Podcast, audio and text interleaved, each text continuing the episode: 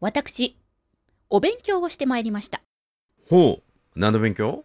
公開収録に参加したらどんな感覚になるのだろうというお勉強を、ほうほう。え、公開収録に参加っていうのは自分がゲストとして参加いえ、えー視ゃなくて聴者として参加です。ほうほうほう。お客あさあんとしの、て参一加オでーデす。ィエンスとして。あオーデ一ィエンスとしてオーディエンス。そうですそう観です。客として、えー演者の方が何人かいるようなところに、はいあの、まあ、一、なんていうかな、本当視聴者として、そうです。黙ってこう聞くとか、そういう、という形そうです。お金払って、チケッえ、トお買金っ払ってて。。そうでチケすッよト。買って。そうですよ。チケット申し込んでお金ほ払っうて、ほで、指定の座席に座って、公開収録に参加する、見に行くという経験をしてまいりました。へーあの僕らもたまにこの今日方面の公開収録をやるけれどもえそれはもう無料でねえーそうです視聴者の方リスナーの方に来てもらうんだけど、はいま、るちゃんが言ったやつはイベントのような形はでいお金を払わないと参加できないっていう、そう、4000円しました。 4000円もするの、それで、中の物販コーナーで3000円以上を、うん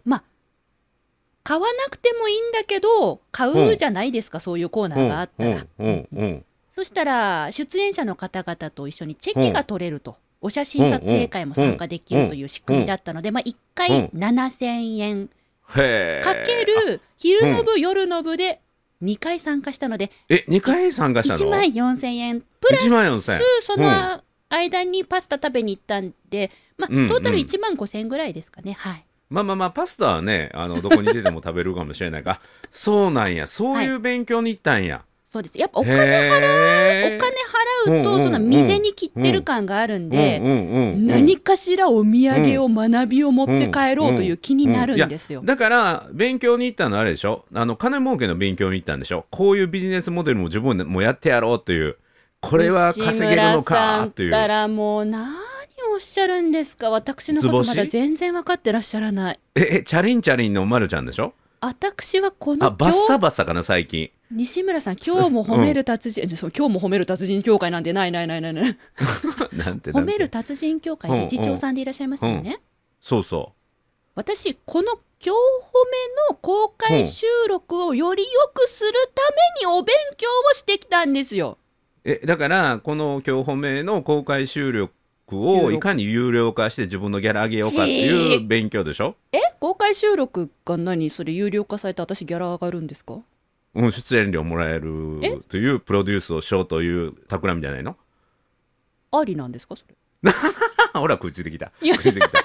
た。もう今まで、今の今の今のわなだ今のわなだ今のわなだそう今のわな今だあまで、チャリンチャリンのまるちゃんから、もう小銭じゃないと。札束バッサバッ サの、あの、丸山久美子に進化するために、あの、そう、投資のために行ってきたよね。物販コーナーどうやって作るんだろうとか。そうそうそう。どれぐらいやったら、なんとか参加者の費用感、負担感なく、あ、チェキ OK なんや、とかね。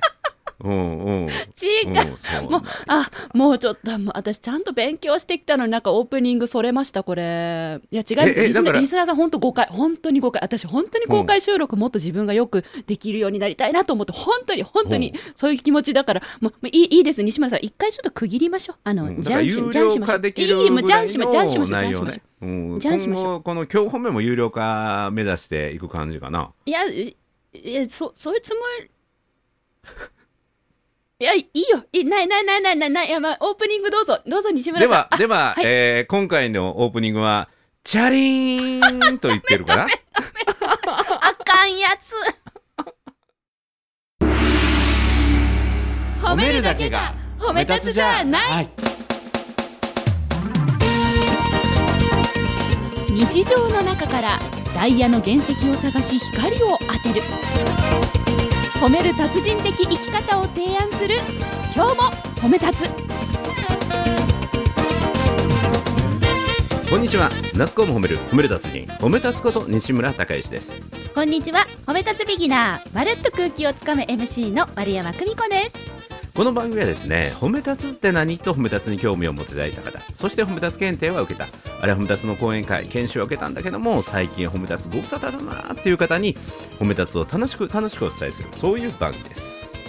オープニングから涙出して笑いました本当いやー素晴らしい なんかオープニングの後のまるちゃんの名乗りもまるっと空気をつかむというかガブッと金をつかむっていうふうになんか聞き間違えそうになったもんね。 なんでそっちに西村さんがそういうブランディングした私そっち完全にそういにうキャラなっちゃになってきた。うなってるなってる本当ちょっと待ってリスナーの皆さん誤解うんうんででで、えーっとお話を戻すと公開金儲けセミナーを受けに来てきた感想を聞くっていう回 やね今日は。え純違う、粋にうん、公開収録に行く人ってどんな気持ちなんだろうと体験したくて、おーうんイベントに行ってきたって話、うん、いやちなみにね、はいこれ本当にあの純粋に聞きたいんやけど、はいなんか公開収録っえてえそれこそテレビがやるようなやつも、はいお金取ったり多分してないイメージなのよねうんうんだから公う開収録って無料で参加しできるっていうイメージがあるんだけどんはいそこに費用が発生するというのはそれだけのなんか付加価値があるっていうことやったの、まあタレントさんたちみたいな感じだからじゃないですかね、うんううんんあタレントさんのやるもので、まあ、基本的にじゃあファンが集まる感じあそうですそうです、チェキ取りたいっていうねそこにお金払ってでも取りたいっていうぐらいやからはいそんな感じになった、ね。ユーチューバーの三人組の方の公開収録へ行ってきました。ユーチューバーの三人組。へえ。でそのあのユーチューバーの方々の公開収録で、なんていうのあの演者としてっていうかええ喋、り手として勉強になることがまあ真面目な話見つかりましたよっていうこと。とても見つかりましたよってことへです。え。へえ。ただそれをプロのうんプロ視点で聞けるってすごく面白いね。うんただ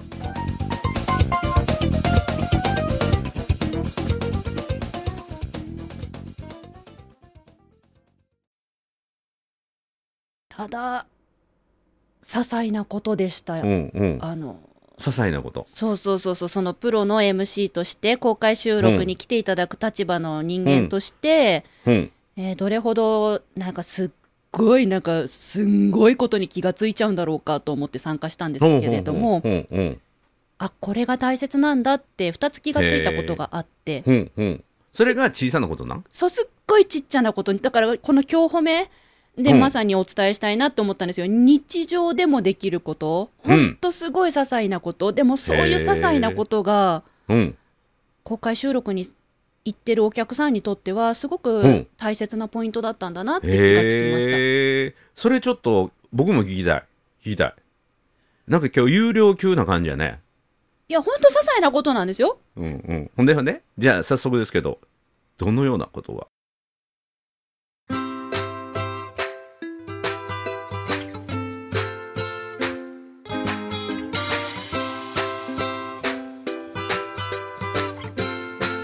今日も褒め立つ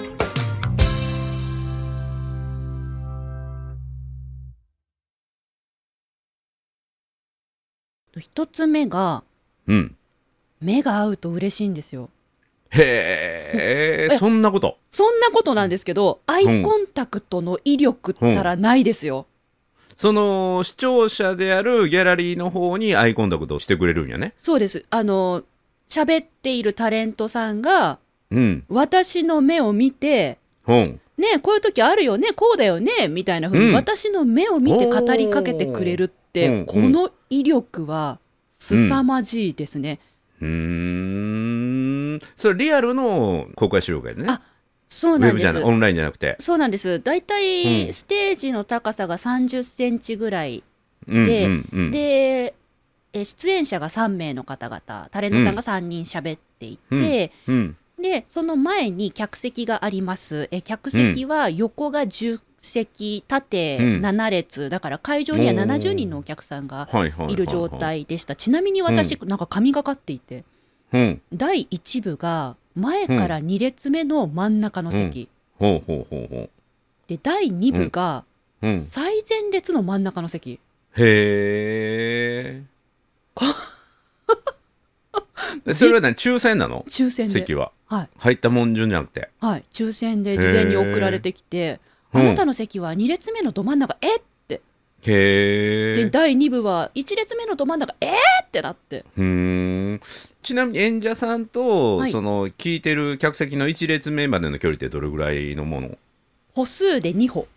日本は近っめちゃくちゃ近いんですよ。ほうでほうあの2メーターないぐらいってことだね。ないですね、もう本当うんに2メーターギリギリじゃないですか、今、感染、うんうんね、対策のあうの、んうん意味も込めて、それぐらいのギリギリの範囲でしたね。うんうん、そうそれであアのイコンタクトされたらもうほんまにねあの目の前の人が自分に語りかけて、はい、うん、くれる。わしづかみですよ、ハートわしづか み。いや、これ、おうおうおう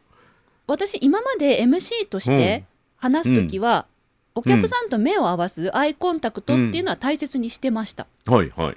うん。だけど、私が想像していた異常、異常、異常、異常、異常ぐらいも何倍っていうぐらい、うん。嬉しいですね。へえ。見てくれてるって嬉しいですね、ちなみにそのイベントって第1部、2部それぞれどれぐらいの時間やったんですか2時間半とか3時間ぐらいでしたかねえそれぞれ結構たっぷりでしたはい長っへー長かったですありがたかったですだからいっへーぱい目を合わせてくれていっぱいえそれ話しかけをてくれ倍ました倍見て5時間ぐらいおったということそこそにうですそうですもうほぼ1日いましたへー聞き疲れってしなかったの、聞き疲れるポイントも実際ありましたうん、そこすら勉強になりました、うん、へー2時間半の間に休憩なし休憩なしですへー基本的には3人が会話してて、それが録音されるので、はいリスナーっていうかその視聴者には、はい参加者には、まあ、アイコンタクトするぐらいで絡みはなし、質問したりうん、相談したりしていいっていうことで、挙手制で話すことができましたはいふーんでその2時間半ぐらいの間に、ま、るちゃんはアイコンタクト何回ぐらいあったイメージえー数えられないぐらいもらいましたへーよ。もうすごいもらいました。それ3人の中ではいみんながアイコンタクトするような人、さすがですね、西村さん。そこもポイントで、うん多い人と少ない人がいました。ほーで好感度が上がっていくのはアイコンタクト多い人抜群に多い人ですね。へえ嬉しいですよよね。私の存在、一客席に座ってる私の存在を見つけてくれてるっていうのはありがたいなって思うし、話しかけてくれてるんだと、自分も参加者として、うん、うんなんかいていいんだって思っうんうてん、過ごしやすくなりました。うーんそのなんていうの出演者同士のアイコンタクトよりも、はい聞いてる人へ投げかけたりとかアイコンタクトしてる方が多いイメージああ、出演者さん同士も目をきちんと見ながら話してますね。うんうんうん、ただ客席にもかなりの分量、うん、客席の方がちょっと多いぐらい見てる人は見てましたね。うーんでも YouTuber がそれだけアイコンタクトするっていうのも面白いねおというと、いや YouTuber って大体カメラ見ながらカメラにアイコンタクトするって撮るでしょ、あーあのー視聴者は出演者のアイコンタクトもらうためにはあの喋り手は僕らオンラインの時そうだけど、はい、ひたすらカメラのレンズを覗き込むから確かに。そこがトレーニングされてる人たちやから、はい。それを人間のリアルでアイコンタクトできるっていうのはコミュニケーション能力すごい高い人たちやね。コミュニケーション能力はめちゃくちゃ高いと思います。なぜなうら、んあの、うん飲食店の方々なので、うーんはい、普段なる接ほど客業をやっている人たちなんですよ。うんうんなので、うんコミュニケーション能力はもう抜群に高くて、その中でで一番最初に見つけたのが、アイコンタクトの威力は想像以上に強かった、素晴らしいものだったっていうこと。まあこれも一つその人のキャラによって、はいフレンドリーさとか親密性を出すにはそっちなんよね。うんで知的にちょっと距離感を感じさせて、はい、知的なリスペクトを取りたい時はあえてそれほどアイコンタクトしないへというのでまたキャラが違ってくるからだからまるちゃんはそっちを好んだよね。そうですね、うん親密完性を全に親密性タイプですね、そしたら。うんうんうんうん、面白いだからそれをアカデミックなこととか説得力を持たすためには、はいどちらかというとこう思い出す時間の方が多いはとい中を、視線が動くことが多い、なるほど。うん、だから距離感取りたい距離感とか関係性でまたアイコンタクトの使い方って変わってくるよね。なるほどですね。うん4個目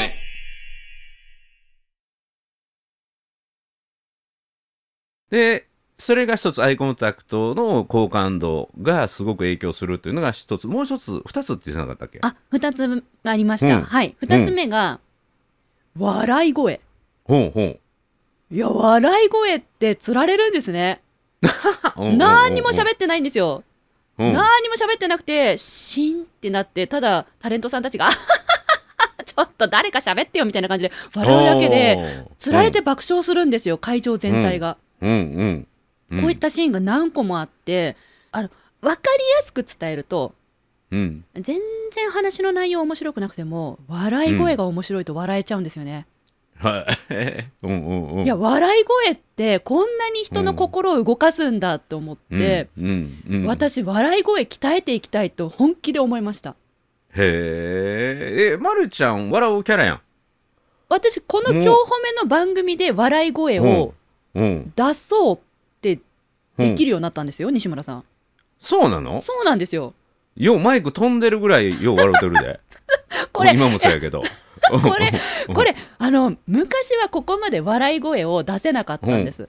うんなんか、ニコニコっと口角だけで笑って、うん声は出さず、その顔芸で笑うことはしてましたけど、はいはいはい笑顔ねそうです、笑顔あ笑顔ですね。うん声で笑い声を乗せるって笑い声を出そうとするっていうのは私うんこの番組で学んだんですよね、へえただ僕はもうこの収録めっちゃ笑うてたからね第1回 目から10回目ぐらいまそでうすね いやこういうふうに、まあアイコンタクトとか笑い声とかめちゃくちゃ些細なことかもしれないんですけど、うん相手に与える影響は凄まじくって、うん居心地の良さだったり安心だったり、楽しいっていう気持ちだったり、一緒に過ごせてよかったっていう時間の価値すら変えるんだっていうのを、うん今回学んだんですよ。あの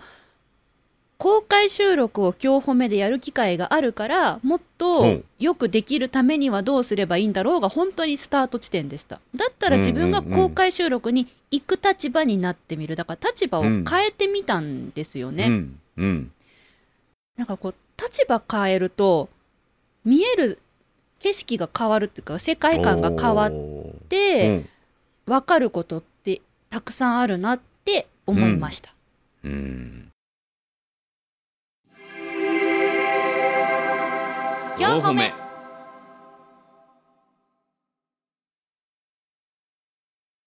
まあ普段と違う立場に自分を持っていくとすごい新鮮ですよね。新鮮でしたね西村さんはなんかこうんう立場変えるとかってやったりしますか、まあ立場変える、まあ、だから僕の場合も受講生で、はいあのいろんな人の勉強会にあー受講しに受講行くしにと、うん、自然とそこでたくさんの気づきもあるし学びもあるし、はいあそこ、うんセミナーを受講しに行くっていうのも一つですよね確かにうんうんうんううんん、であとね年末にあってすごい面白かったのが、はいあの認定講師コンテストってあるじゃないですか。はであれはあの予選の時は僕と専務の松本さんがコメンテーターしたんだけど、はい最後のグランプリの時おはう決戦の時は、はいあの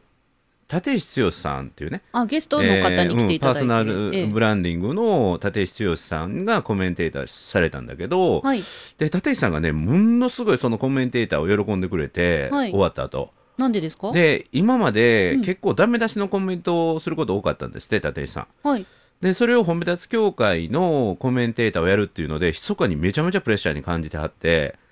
それは今まほんででダメ出しが多いから褒めたつそれが褒めなきゃみたそうい褒なめ立つたちばっかりが集まるはいイベントで、まあ、リアルの会場でも40人ぐらいかな、は見ていはってオンラインでもたくさんの人が見てる褒め立つたちが見てるっていうのではいなんとか褒めるコメントをしようと思って、まあ、うー4ん人の人にコメントわつかるけてもらったんだけどわかるめちゃめちゃいいコメントやったんですよ。へ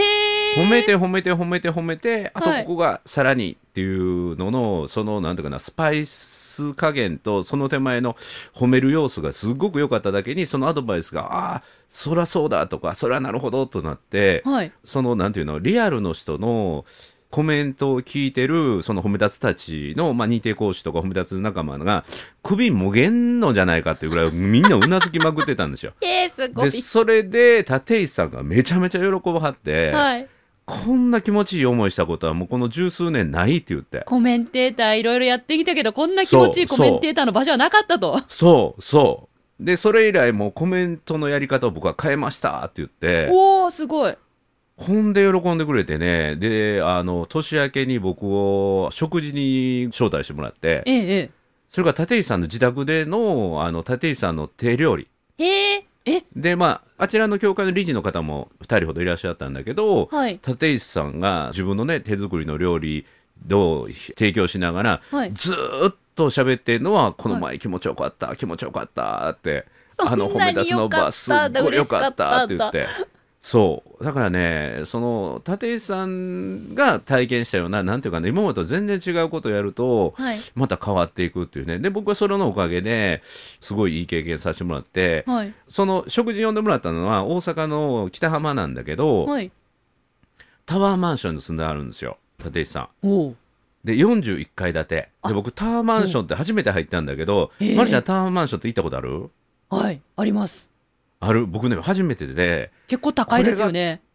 たこれがタワーマンかと思ってうん入り口もめちゃめちゃもう非日常ぐらい、確もかう普に通の自動扉の4倍ぐらいあるようなでかい自動扉が表開いてね、ホテルみたいな感じですよねそうそうそうそうほんでエレベーター乗ったら、はい当たり前やけど41階建てなので普通のマンションの4倍ぐらいボタンついてるんよ41個あああーボタンがいっぱいなるほどなるほど確かに確かにれすごいよ僕ほんとびっくりしたんやけどで扉を開けたままにする閉めたままにするとボタンあるやんはいあれが一番下についてんだけど、はいあまりにもその1階から41階までのボタンが多すぎて、はいもう大げさじゃなく膝の高さぐらいにしあるねその止める閉めるがえだそかんらなもう下にあるんですかそんな そうた下にあるんですか結そう構下ですよ膝丈ぐらいって結構下ですよそうはいもうこれ大げさやって言われてんだけど僕のはい体感上、ほんまにしゃがみ込まないと押せないぐらいの感じやったのよ。嘘でそれをねあのタワーマンションに住んでる人に言ったら「それは大げさやわ」って言われたけど僕の感覚だとそんな感じやって西村さん足長くいらっしゃるからああ普通の人の腰ぐらいのところにあるからね膝嘘つけやなわ けないけど。いや本当にいやほんでね夜景もすごい綺麗でね、はいうんいやもうあの非日常っていいですね。 4歩目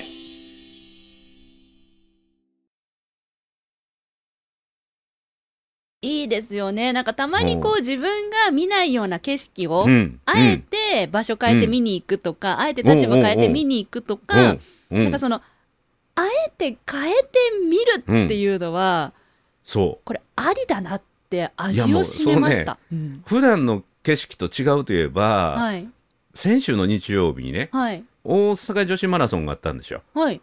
でそれがあの大阪のちょっと南にある長井公園っていうところから出発して、ええで僕が住んでる大阪城まで来てそこを2周回ってまた長井に戻るっていうことやったんだけど、はいなんと今年からコースが変わって、うんうちの家の前をあの選手たちが走り抜けるっていうコースに変わったんよ。家の前を選手が走るってことは通行まあ止めに正確しに言うて、とそうそうそうそうす通行止めだ大阪市内もうメインストリート、はいもう半日通行止めやったんですよへえあそんなに大阪マラソンって大掛かりなんですかそうそうそうそう、へえお昼から3時ぐらいまでねその時ほうほ間、うほうまあもう大阪のもう御堂筋もそうやしはいで僕が住んでるの玉造りっていうんだけど玉造り筋が10キロぐらい通行止め、へえ3時間えじゃあもういつもだったらお家の前に車走ってるけどそうもそうの一日切ばかなりいは車走ら一切なずい選手が走って沿道の応援の方とかもいらっしゃるいててでもう信号も全部ストップであそっか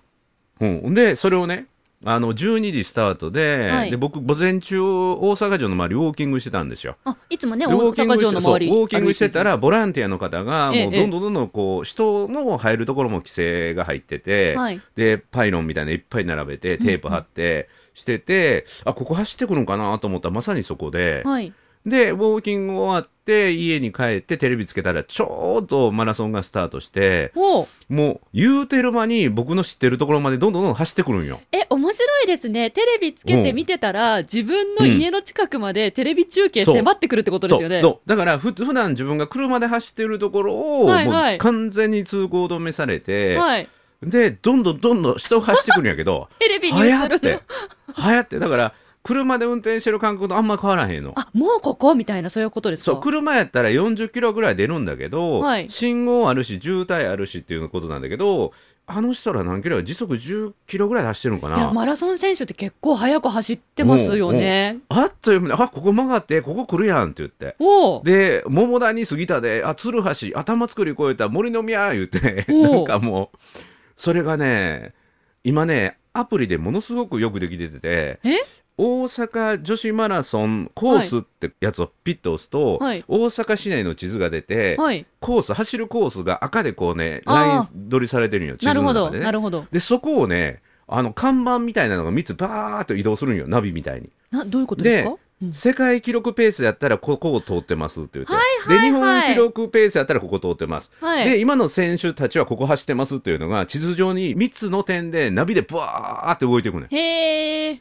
でそれが本当にあのテレビの中継見てたら本当に正確なんよしかも自分ので家の前 そうほんで見てたらああと5分でうちの家の前通過やと思ってえそれでいい慌ててはいい行きましたもちろん目の前は慌てて服着て、いで目の前まで行ってほんで正確に言うとマンション降りて階段降りたところが長堀通りで、はいそこがコースになってて、はいちょうどうちの階段降りたところが給水所やったんですよ。激アツスポットそうほんで日本人の今回の最高の人は安藤選手やったんだけどはい安藤選手テレビで放送を見ていると、はい給水所で2回失敗してるんよ。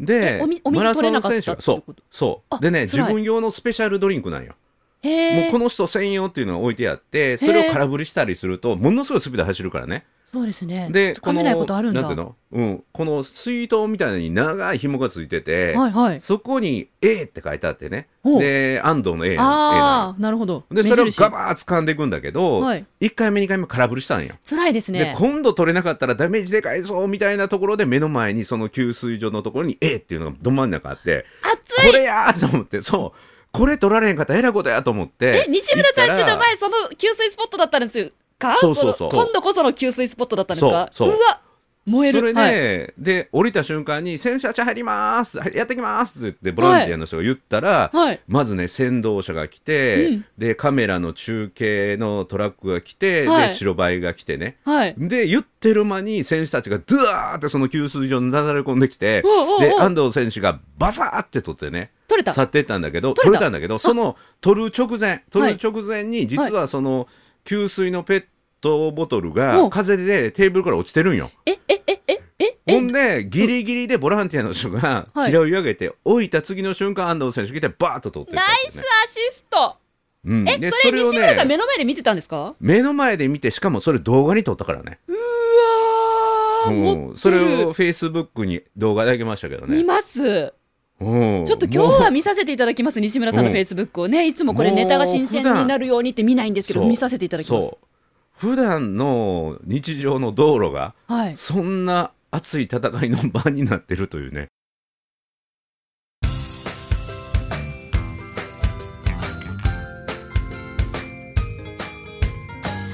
褒褒め立つじゃない今日も褒め立つ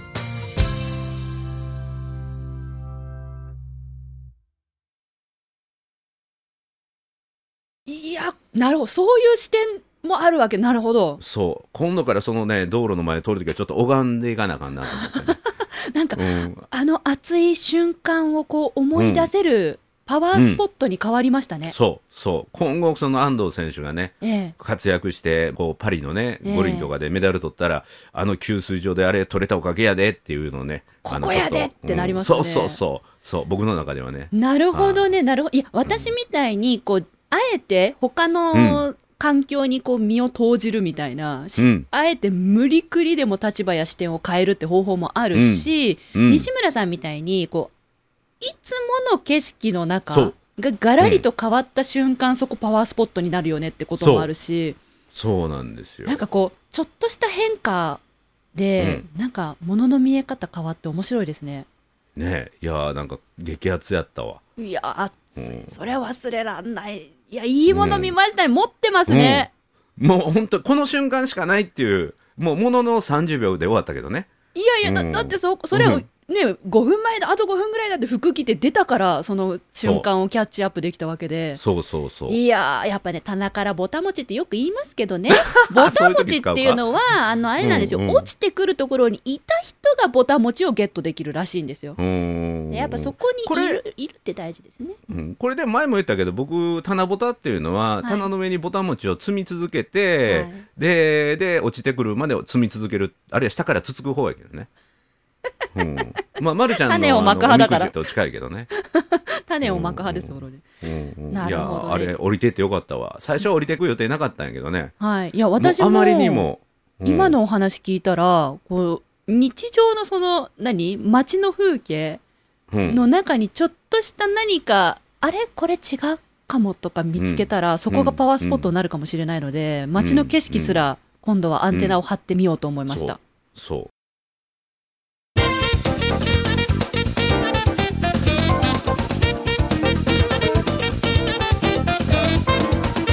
それで最後一個言うとねこの前、は大阪の高島屋ってあるんよね御堂デ筋パのート、道はいは筋い、のところにね、はい、そこにちょっと行ってたらええそこのね信号のところに